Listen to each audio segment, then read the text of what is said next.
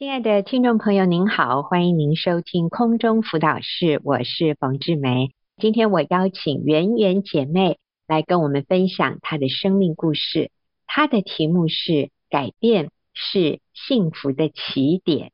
圆圆你好，冯姐你好，各位听众大家好。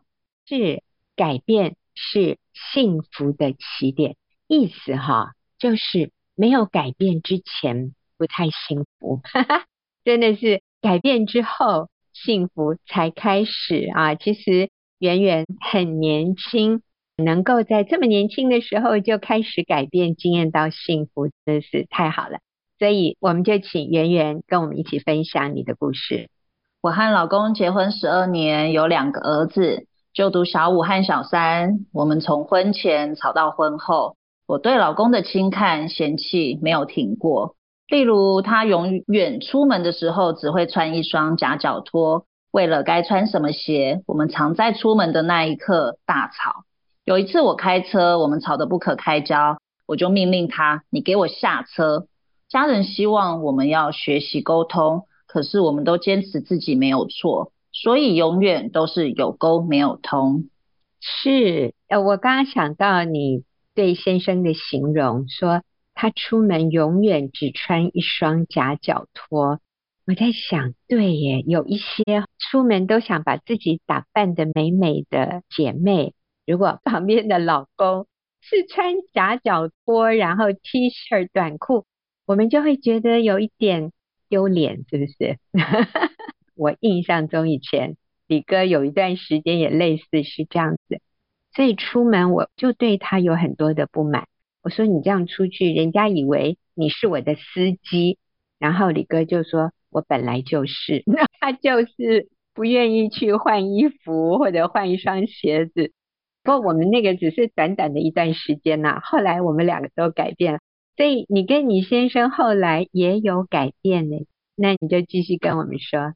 嗯，在二零二一年加入学员的时候，刚好小组在读建立配偶的自信。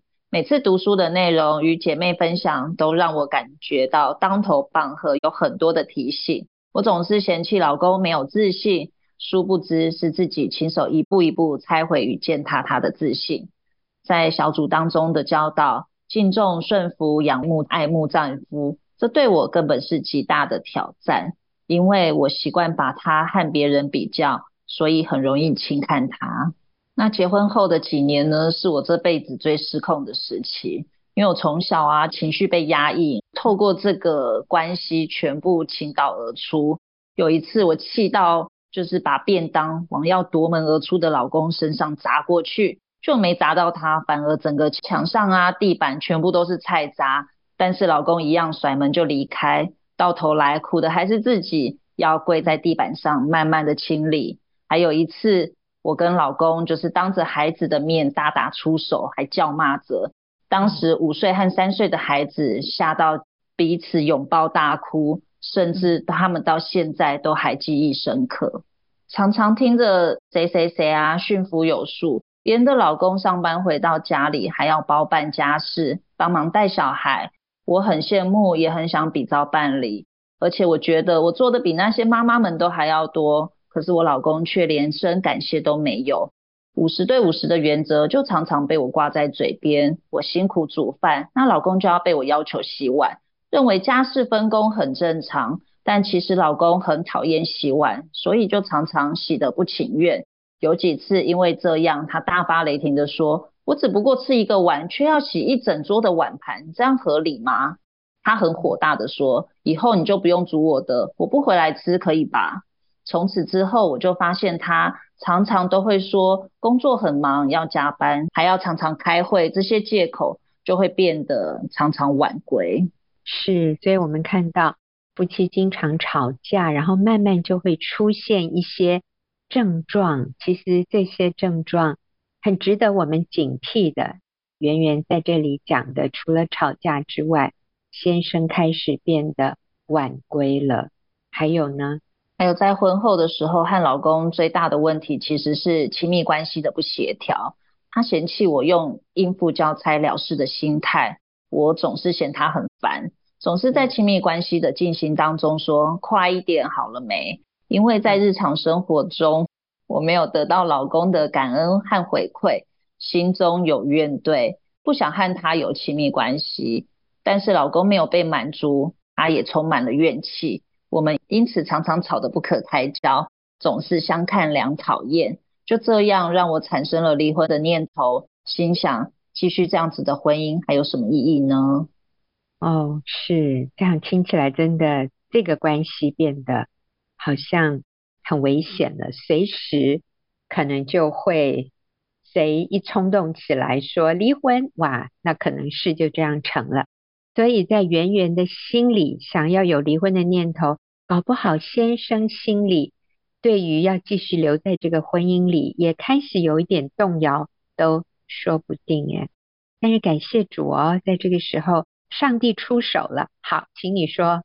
就在去年的有一场享受幸福的网络讲座中，听到性是全人沟通，若只有身体合一，没有灵与魂的合一，承诺委身与信任会立即感到空虚、失落与痛苦。关系是一切的基础。性是婚姻里面极高的优先。原来我的老公很正常，以前是我一直用自以为是的想法轻看他。如果轻忽老公最在意的事情，其他就算我照顾孩子、打理所有的家务，他都感受不到我的爱。若我不看重他的需要，反而鄙视他，就算其他做了一百分，在他眼里也是零分。当我接纳顺服的时候，老公的爱槽满了，自然他也愿意以爱回应。原来改变就是幸福的起点。所以我在加入学员的这两年，不断的在小组里面学习，也积极的参与每次的讲座、婚姻班，听姐妹们用生命影响生命的故事。我不断调整自己。上完婚姻班后，一直希望老公也能一起学习。最后，我鼓起勇气向老公推荐网络婚姻班，因为老公很排斥基督教，我都不能在家里面听诗歌、看圣经，所以和他提起关于上课的事时，很小心翼翼，很怕激怒他。感谢神，他竟然轻松地答应了。没有想到，他这八堂课几乎每次都准时赶着下班回来上线。有几次稍微晚了，他还很紧张的打电话告诉我说怎么办？没有办法准时到家上课。我说没有关系，能看多少就看多少。哎呦，我听了都好感动啊！好，所以那你先生有什么改变？嗯、呃，他现在啊，他也会学习把感恩挂在嘴边，常常会谢谢老婆，然后也开始一起分担准备早餐、打理小孩子上学。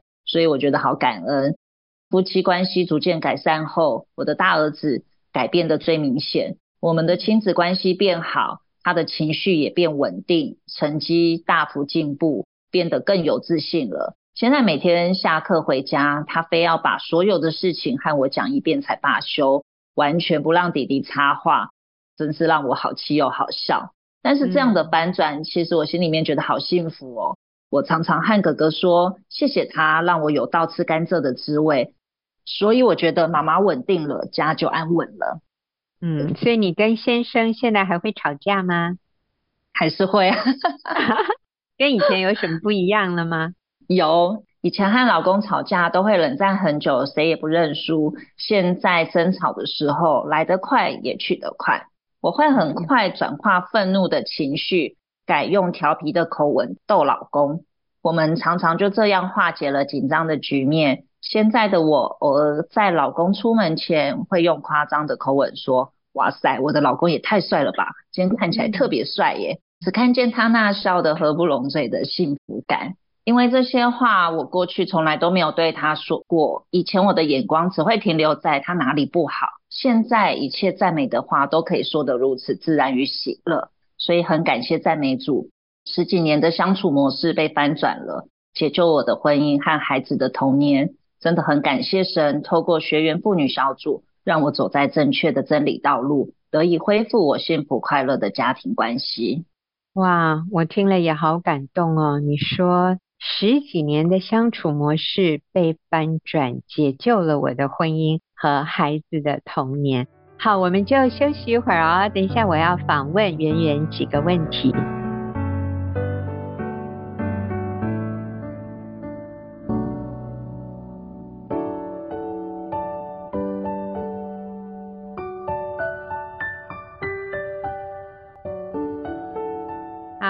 天是我在访问圆圆姐妹啊，让她跟我们分享她的生命故事。她的主题是改变是幸福的起点。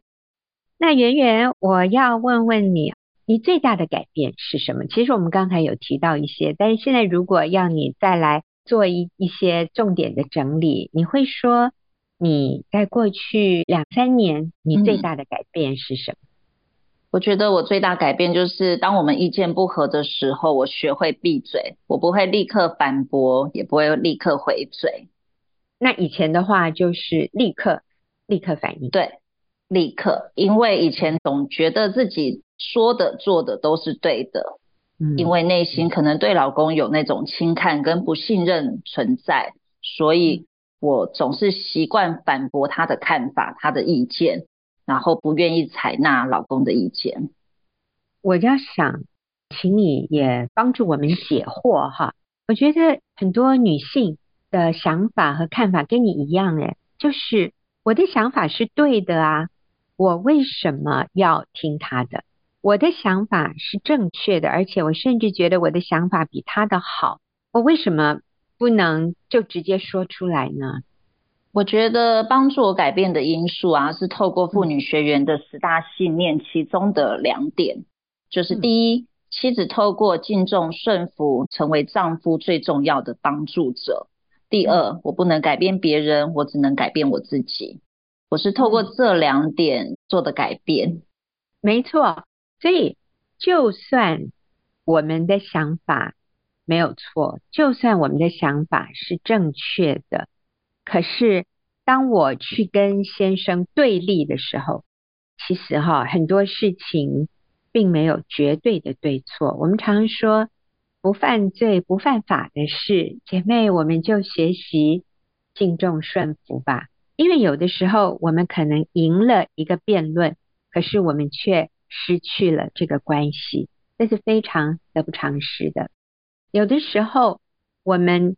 讲话赢过了先生，可是他开始变得自卑，他里面充满愤怒，他变得很沮丧，甚至他失了志气，他开始自暴自弃，他开始越来越没有自信，然后他在你面前就不想再讲话，他也不想再跟你沟通，然后他变得渐渐晚归。好，你有没有看到我讲的？这其实是一系列的，一步一步的，最后两个人的关系会走到这样的地步。那我真的要说，这是绝对得不偿失的。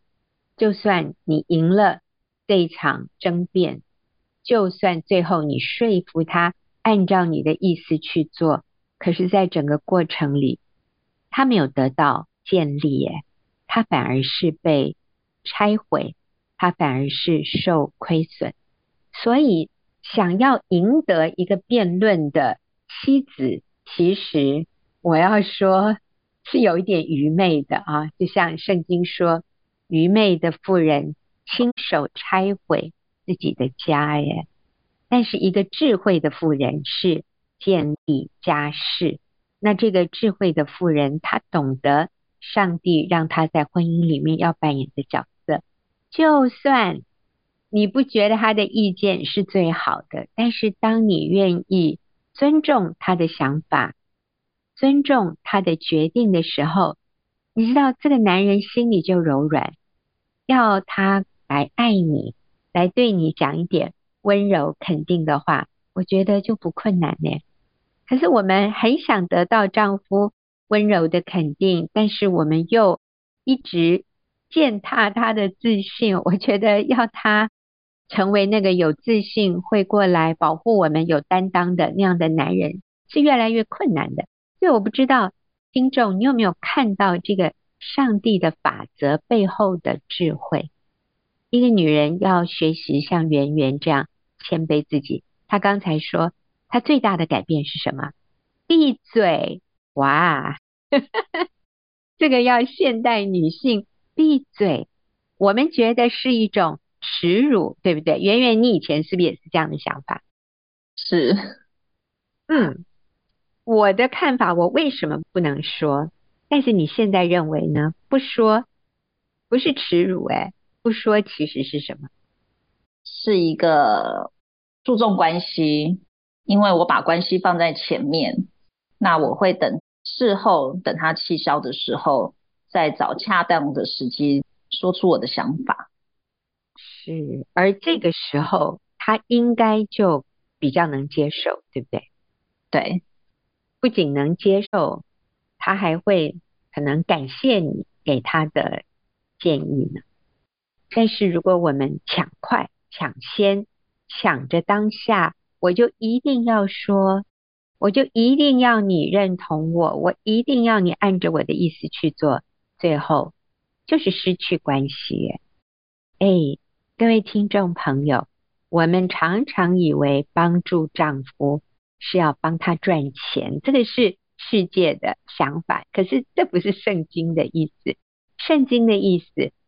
圣经吩咐我们做妻子的敬重顺服丈夫，然后圣经也说，这个男人独居不好，我要为他造一个配偶帮助他。我们女人怎么帮助丈夫呢？就是透过甘心乐意，而且完全明白，我们最重要的一个角色就是透过敬重顺服我们的丈夫，来成为他的帮助者。那圆圆，我还问你，其实从头到尾，你先生没有改变。我是说一开始的时候，他没有改变。那为什么你可以从一个以前都要跟他吵架，你就是要把自己的想法讲清楚，从这样的一个情况变成愿意敬重顺服呢？你这个心态是怎么改变过来的？其实进来学员学习之后。所以我也尝试自己，就是刚刚我讲到，就是学习闭嘴，不跟他正面冲突，去反驳他。因为当我反驳他的时候，他就觉得他被拒绝，嗯，他不被接纳。对，那因为试了几次之后，我觉得，哎，他的态度跟以前不一样，哎，甚至他软化他的态度了。嗯，对，我所以我就觉得，哎，这个方法是有效的。是，但是需要你先改变，对不对？是的，所以我们先改变，我们就赢了。哎呀，我告诉你，多少女人说，为什么都要我改变？我就说，那是因为这样你才会赢啊。我所谓赢的意思，就是你才可能把这个关系带入良性循环。如果你不先改变，这个关系就永远原地踏步。我告诉你，世界啊，给我们的偏差的价值观，就是谁先认错，谁先改变，谁就输了。但是圆圆不是这样，对不对？是的，我们先改变就赢了。嗯。对，因为我们的改变会带来对方的改变。你你从你跟先生的相处里面。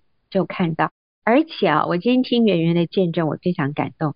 你知道，最后赢的不是只是你或者你先生哎，我觉得最后最大的赢家是你的小孩耶。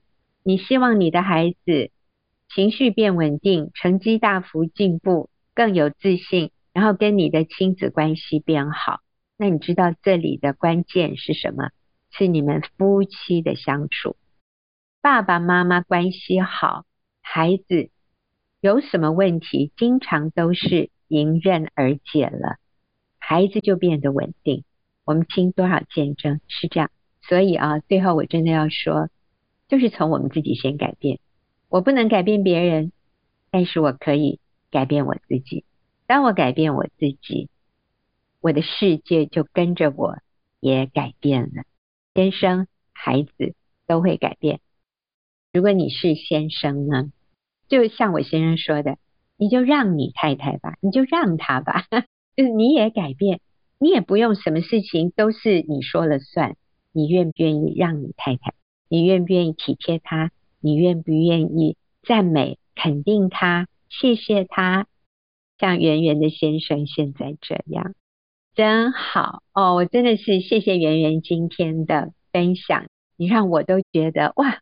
我们的国家社会好有盼望哦，有这么年轻的父母就开始走在对的路上，那真的是带给我们世界的未来最积极正面的影响力。好，非常谢谢圆圆，我们就休息一会儿啊，等下进入问题解答的时间。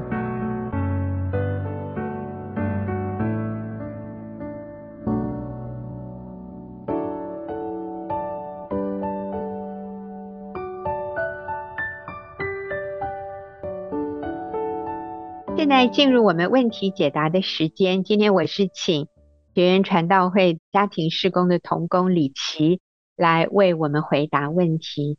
这些题目都好棒哦。今天的第一题，这个题目是：单身者要如何知道自己准备好进入婚姻呢？有没有几项指标？就是一个单身的人怎么知道自己是预备好？我现在可以结婚了。可以让我来评估我自己，或者让我来看看对方是不是也预备好进入婚姻了。那我就请李琦来帮我们回答这一题。啊，很高兴可以在这边做问题解答。那第一题就是单身者要如何知道自己准备好进入婚姻呢？有没有什么指标可以帮助我们来评估自己是否合适呢？呃，那回答这题问题，我想我想到一句经文，就是在创世纪所讲到的。人要离开父母，与妻子联合，二人成为一体。那这段经文，我想就是上帝设定的那个指标。离开父母，离开父母的意思就是成为一个完全成熟、独立的个体，不止在生理上成熟，经济上成熟。那这两项都是今天我们在社会上面呃一个很明显可以看到的指标。但是，我想有另外三项是。在我们内在生命可以去自我检查的，第一个就是心智上的成熟。那什么叫心智上的成熟呢？就是一个人是否能为自己的决定以及呢决定的后果负起责任来。啊，这个怎么观察？就是我们可以发现，当我们自己做了一个决定之后，我们是不是期待别人来替我们善后，还是我们自己愿意承担起那个责任呢？我想这是一个很大的差别。一个还没有成熟的人，总是期待别人来替他的后果负责，有人能够替他背锅，或有人能替他善后。但一个心智上成熟的人，他把一切的问题他都知道，如果他做了决定了，那他就要为那个决定负责到底。这是第一个心智上的成熟。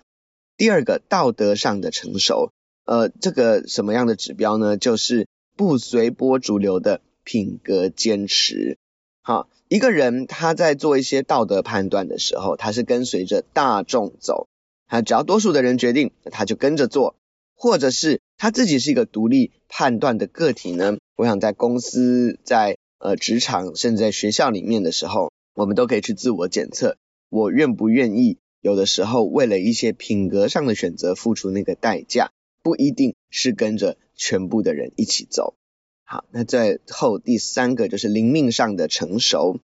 一个灵命上的成熟的人，他是以上帝为他自身价值的唯一来源，而不是以可能一些会改变的因素作为他价值来源。例如说，我们以成绩、以收入、以别人对我们的肯定来作为自己价值的来源。那么，别人不喜欢我们的时候，我们就没有价值；我们的收入降低的时候，我们的价值就改变了。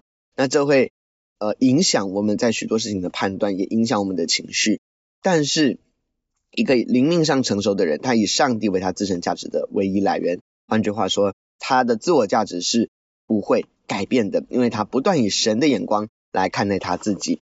所以除了生理上、经济上的成熟以外，我觉得关键适合进入婚姻的指标就是心智上的成熟、道德上的成熟，还有灵命上的成熟。那当然，这不是说一个人要做到一百分才可以进入婚姻或交往哈。但是呢，你可以观察这个人，或者观察你自己，我是否每天都在往前进步，即使是一小步，那还是一个进步。所以只要有进步，那就很重要了。重点是你今天比昨天更像耶稣一点，你今天比昨天在一些决定上面更成熟一点。那我想这就是一个好的现象，我想也是一个自己。正在准备进入交往与婚姻的重大指标了。哇，谢谢李琦，我就来复习一下啊。李琦给我们三个重点，第一个是心智上的成熟，意思就是为自己的决定负责，我也想，一个心智成熟的人，你就观察他，他不会经常怪罪别人，说我今天这么痛苦都是这个人害的，我的老板好烂，我的同事好糟糕。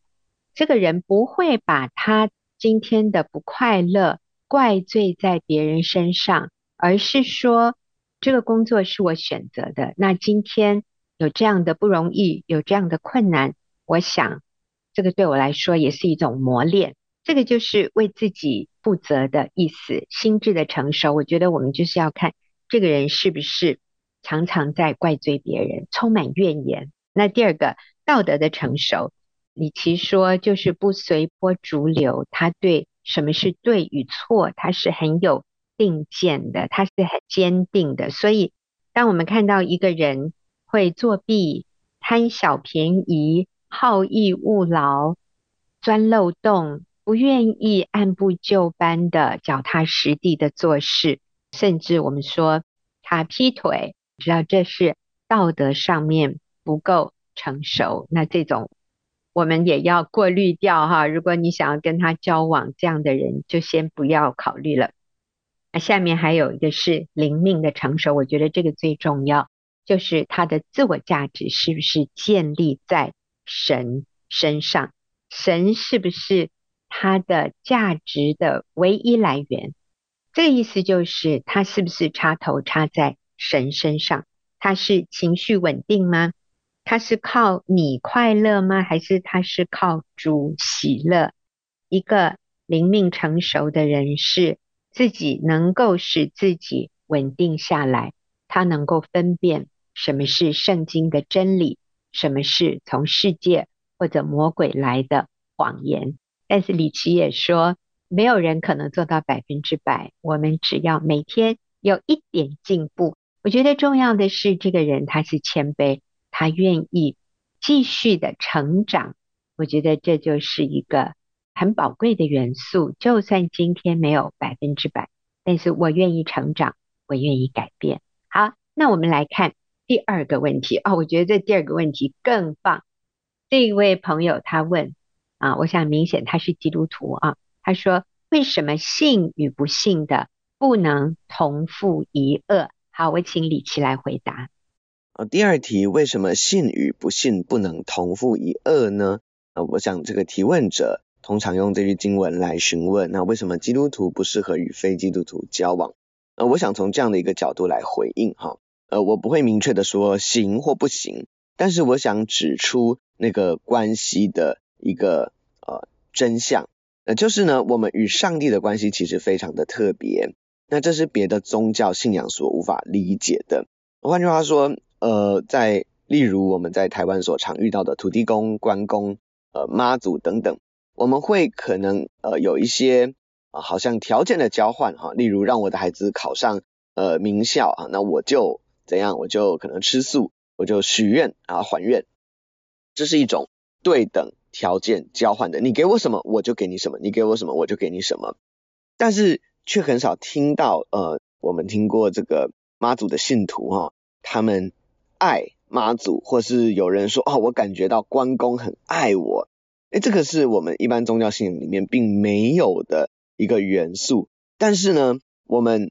在基督教里面，我们与上帝的关系不只是忠诚，不只是崇拜，不只是敬仰，甚至不只是利益条件，而是更多了爱的关系。而正是这一层爱的关系，使得当信与不信者交往的时候，会出现了感情严重的撕裂伤。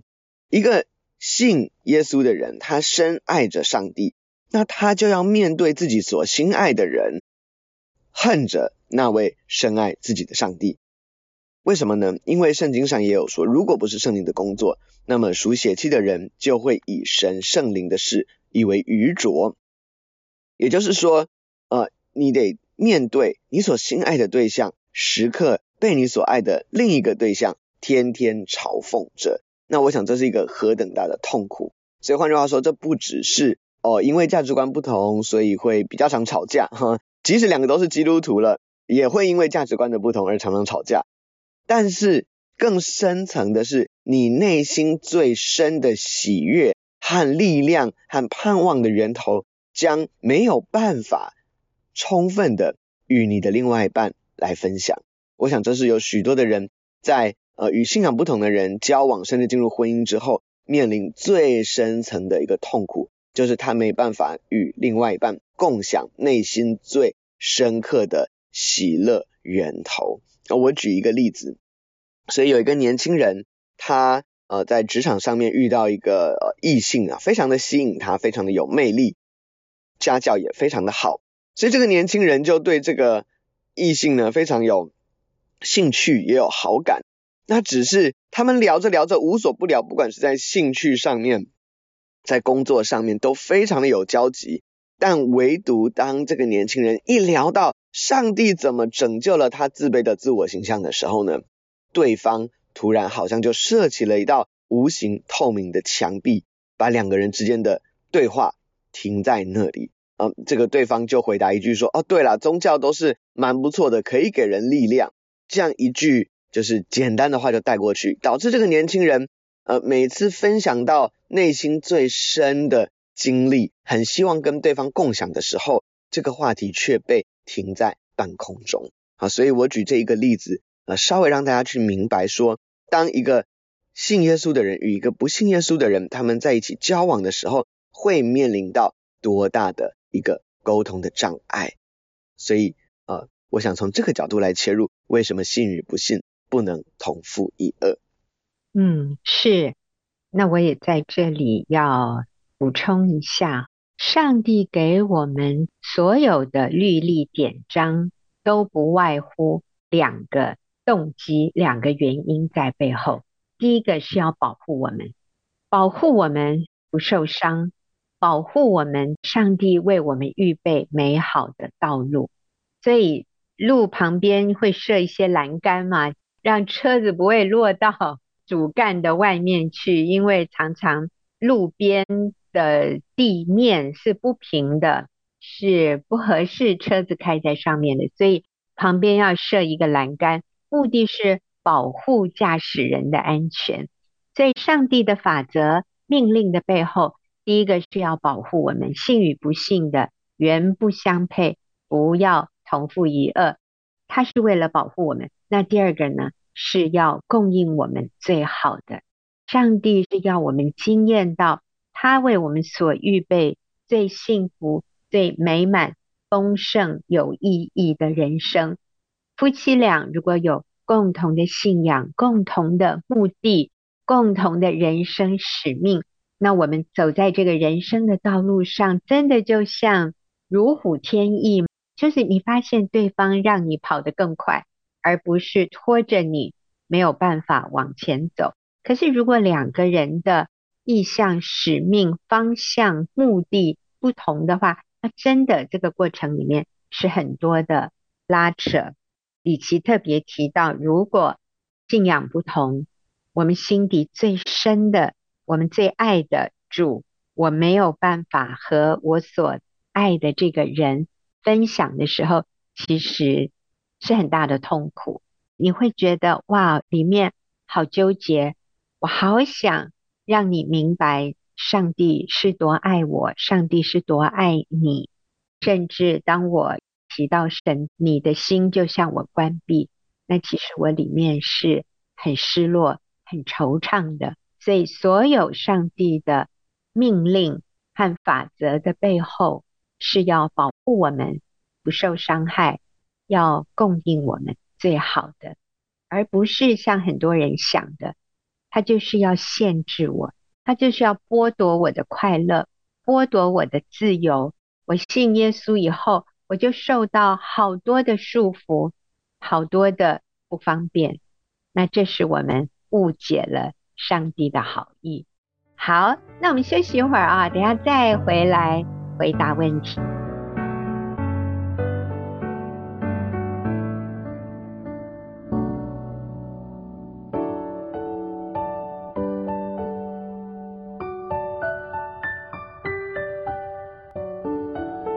我们现在来看今天的第三题，这一个题目是。如何保持跟工作上或服饰上遇到的异性的距离？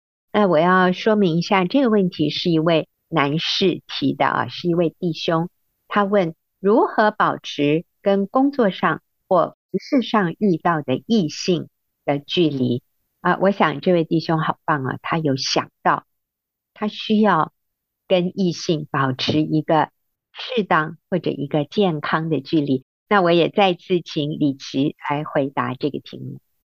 好，第三题，如何保持跟工作上或服饰上遇到的异性的距离呢？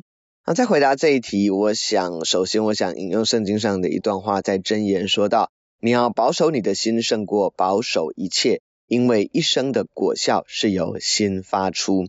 从这句经文来看，如何保持呃与异性合一的距离？我想我们需要注意两种距离，一种是你内在心与心的距离，一种才是外在的肢体距离哈。呃，两种距离都需要保持。那你不能说我的心是很清洁的，所以我们两个共处一室，搂搂抱抱也没有问题。那我想这个呃不是这样说的，两种距离我们都需要去考量。所以首先我想分享保持内心的距离哈。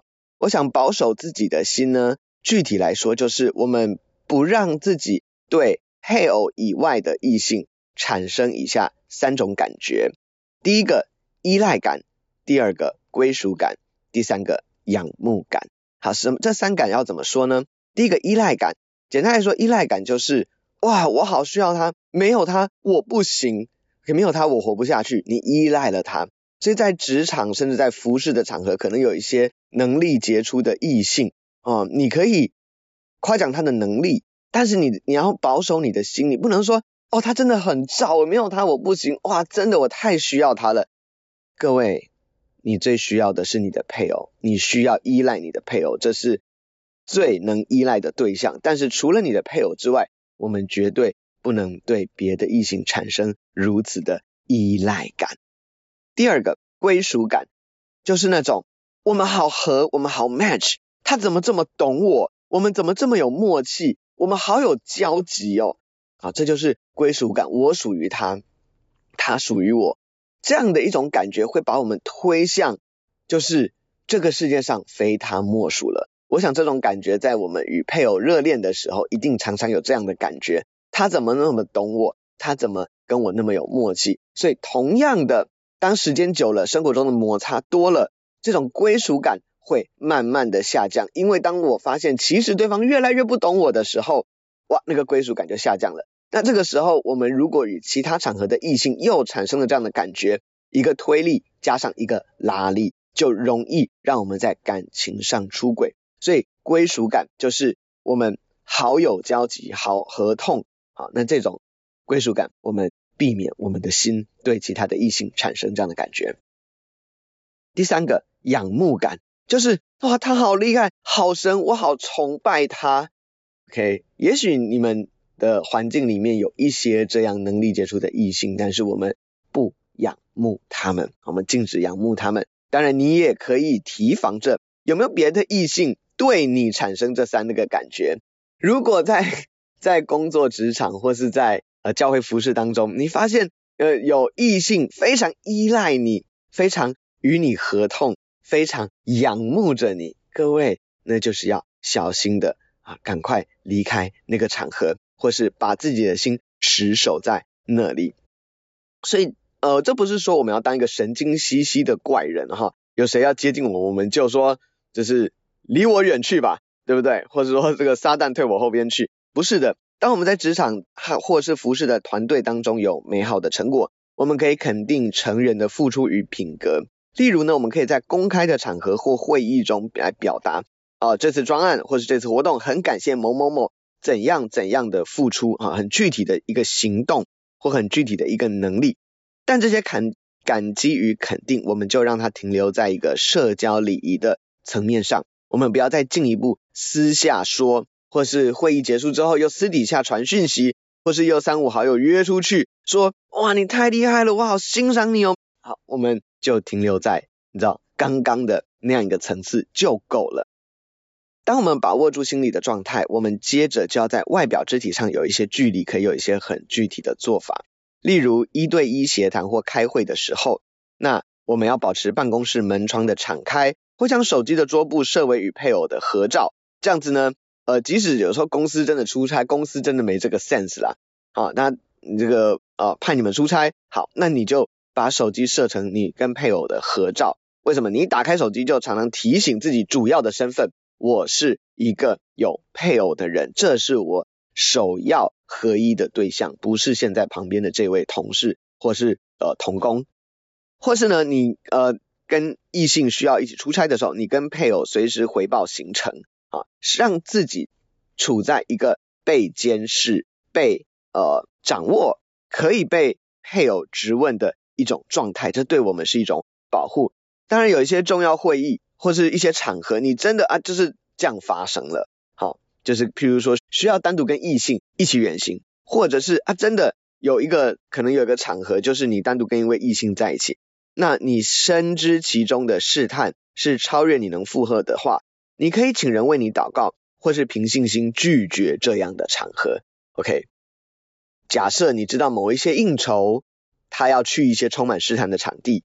在当中可能会有一些充满试探的话题啊，你可以凭信心呃拒绝，或是请别人代劳，并且深信上帝必供应其他不受律法限制的场合。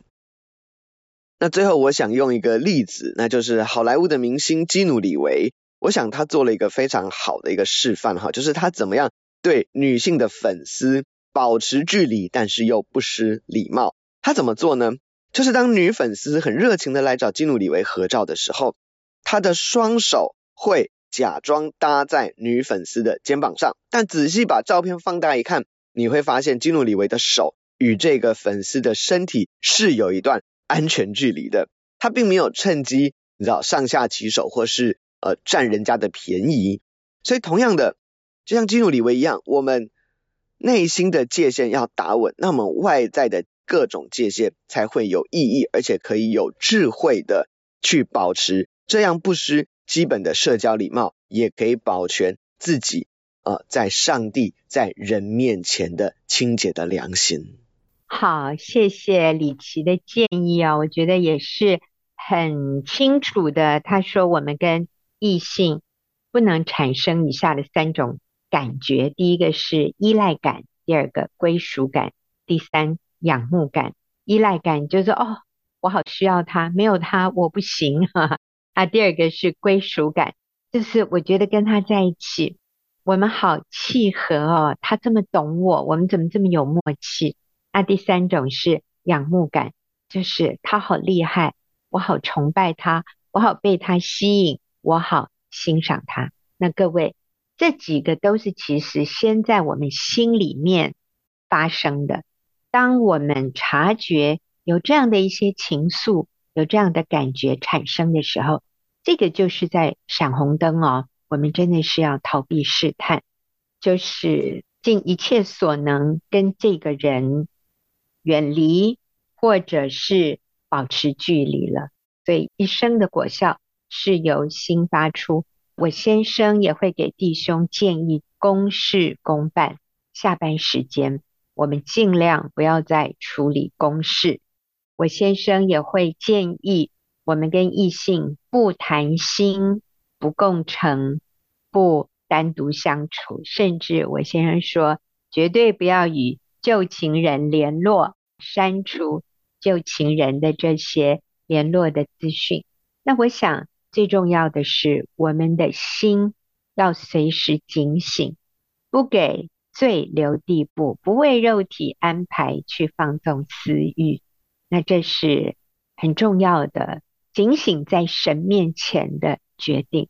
那我们很谢谢这位弟兄的提问，因为我想这不仅仅是他需要留意的，是我们每一个人都要留意的。弟兄姐妹，男性、女性都一样，我们不给罪留地步，我们也不给魔鬼留地步。好，我们今天非常谢谢听众朋友的收听，我们下个礼拜再会。